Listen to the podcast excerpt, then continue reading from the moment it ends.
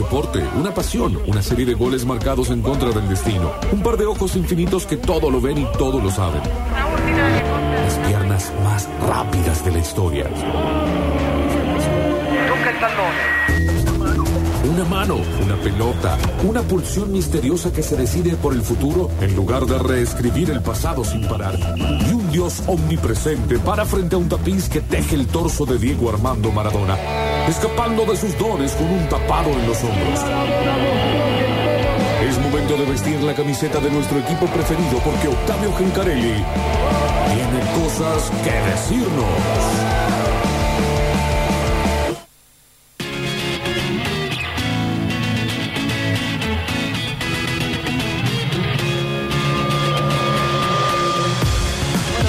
Hablar de fútbol después de una jornada de jueves tremenda con tres partidos ayer en la radio y una fecha 23 que arrojó distintos resultados para los tres equipos que están jugando en primera división en este momento en la ciudad. ¿Por qué? Porque Talleres ganó, porque Instituto empató y Belgrano perdió. Oh, en eh, ese orden. De hecho, Arrancó mm, todo ayer por la tarde. Talleres le ganó 1 a 0 a Sarmiento. Era un partido medio flojo, podríamos decir, de acuerdo a lo que muestra Talleres en cancha. Más allá de eso, no, fue eh, que, ganó mal, fue justo ganador.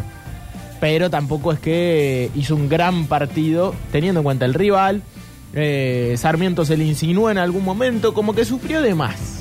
¿No? Y un Talleres que en el contexto de los últimos tres partidos arrancó ganando y no pudo aumentar esa diferencia en esos dos primeros partidos, Lanús y Godoy Cruz, en un caso lo perdió, en el otro caso lo empató. Eh, ayer creo que la sensación del mundo te era, ¿para qué sufrir? Eh, llegar a este momento. Eh, sobre todo porque es un equipo con mucho gol, uno de los eh, que más goles hace en el fútbol argentino, solamente River está por delante, debería poder eh, sumergir, o mejor dicho, aumentar esa diferencia con el resto de los equipos durante el partido. Leí en Twitter, no me acuerdo dónde, sí. discúlpeme doctor el vocabulario que voy a usar, porque yo podría decir, ay, el, azar, la suerte, el destino, pero leí que había ganado de pedo. No, de pedo no. Ah. Eh, ¿a, quién le diste? No sabes. No, ni me acuerdo. No, no, no, no, de pedo no, de pedo no. Hizo un gol eh, de pelota parada y trabajado. Es decir, esos goles que se ensayan.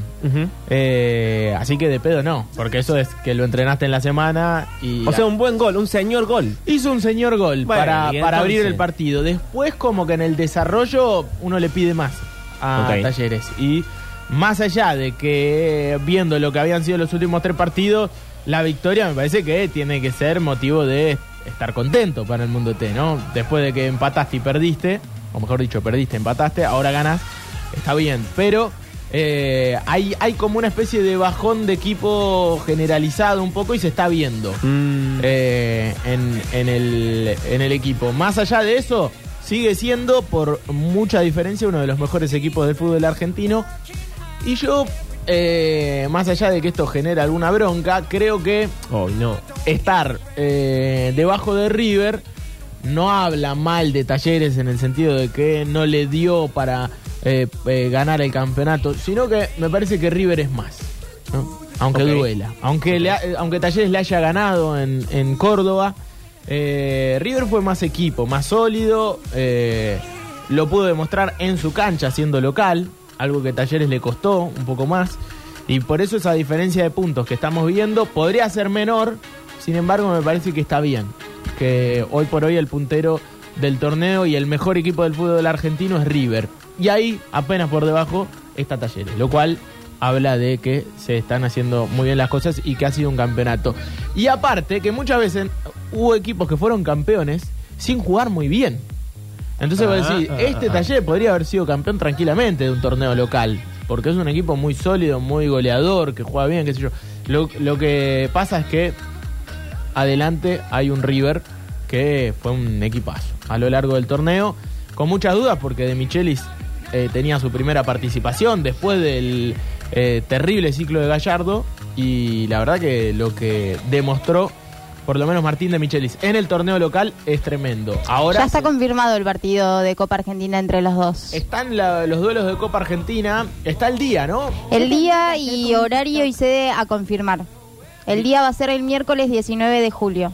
Bien. River Talleres. Bien, ¿y están el resto de los partidos de los nuestros para Sí. Eh, también está Belgrano Claypole por 16 avos de final, jueves 3 de agosto, también horario y sede a confirmar. Y eh, e Instituto también jueves eh, 9 de agosto, perdón, con horario y sede a confirmar. contra Huracán, ¿no? Sí, Huracán. Bien. ¿Por qué? No, no, ahora qué pasó. No, bueno, vamos a hablar de Instituto que empató frente a Argentinos Juniors, un equipo que está jugando Copa Libertadores y aparte en su cancha donde eh, Argentinos aún se hace más fuerte y me parece que a partir de, la llegada de Dabove hay un cambio en el, equipo. Más allá de que ayer sufrió y que, y que Argentinos sobre todo en el segundo tiempo tuvo las más claras. eh, Instituto está bien, ha recuperado esa fe de equipo que supo tener en algún momento y tiene que meter en el sprint final este del torneo de cuatro fechas que le quedan una seguidilla de buenos resultados. De local es donde no puede ¡A eh, cruzar dudar, los dedos! en donde se tiene que hacer sentir Instituto. Va a jugar el domingo a las 15.30 frente a Tigre.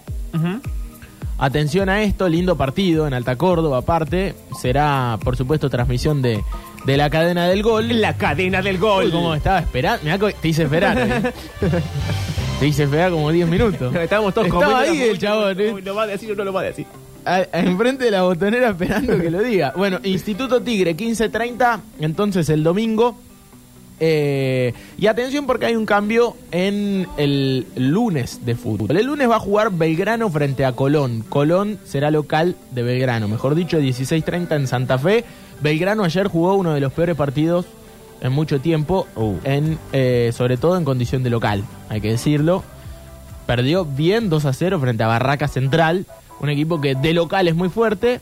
Cuando sale del estadio Claudio Chiquitapia. Stadium, no es tan bueno. Eh, Ayer fue mejor que Belgrano, y eso habla del flojo rendimiento de- del Pirata en la jornada de ayer. Más allá de eso, Colón es el próximo rival en Santa Fe, 16.30 del lunes. Pero el lunes, Talleres iba a jugar a las 19.30 y Boca iba a jugar a las 21.30. Es decir, Talleres iba a jugar frente a Unión en Córdoba 19.30 y Boca frente a Huracán en la Bombonera iba a jugar a las 21.30.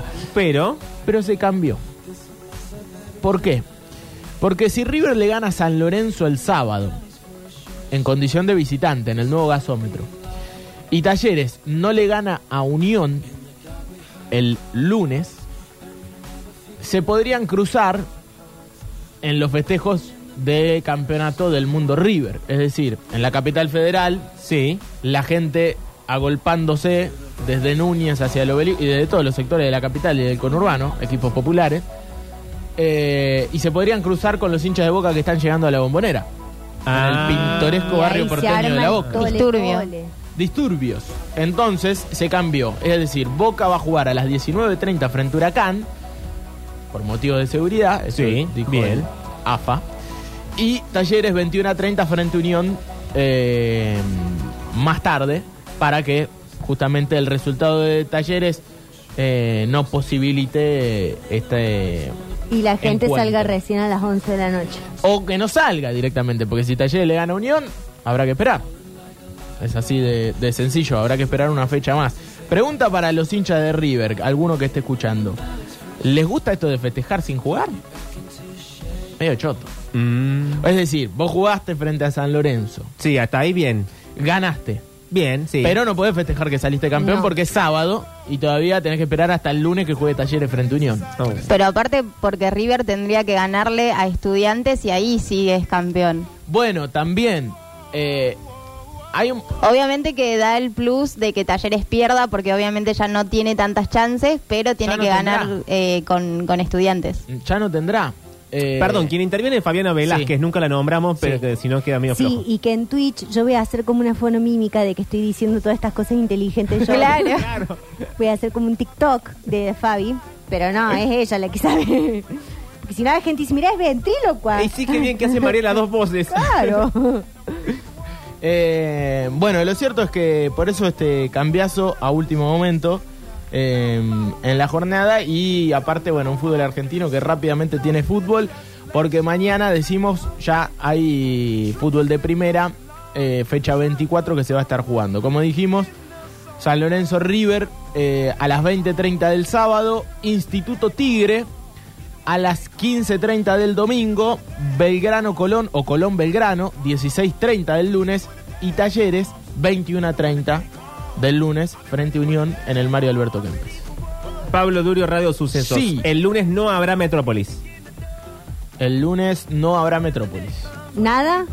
Nada. Nada de nada. Este lunes. Este próximo lunes 10 de julio. Justo Ah, cuando vos te vas de vacaciones. No, el 14. Eh, bueno, así que así está un poco estipulado. Además, el sábado a las 15, Racing Deportivo Madrid, o mejor dicho, Deportivo Madrid Racing. Porque juegan en la Patagonia Argentina eh, el equipo de Diego Pozo que vuelve a jugar, por supuesto, con muchas ganas de conseguir un triunfo, ¿no? Después de muchas fechas.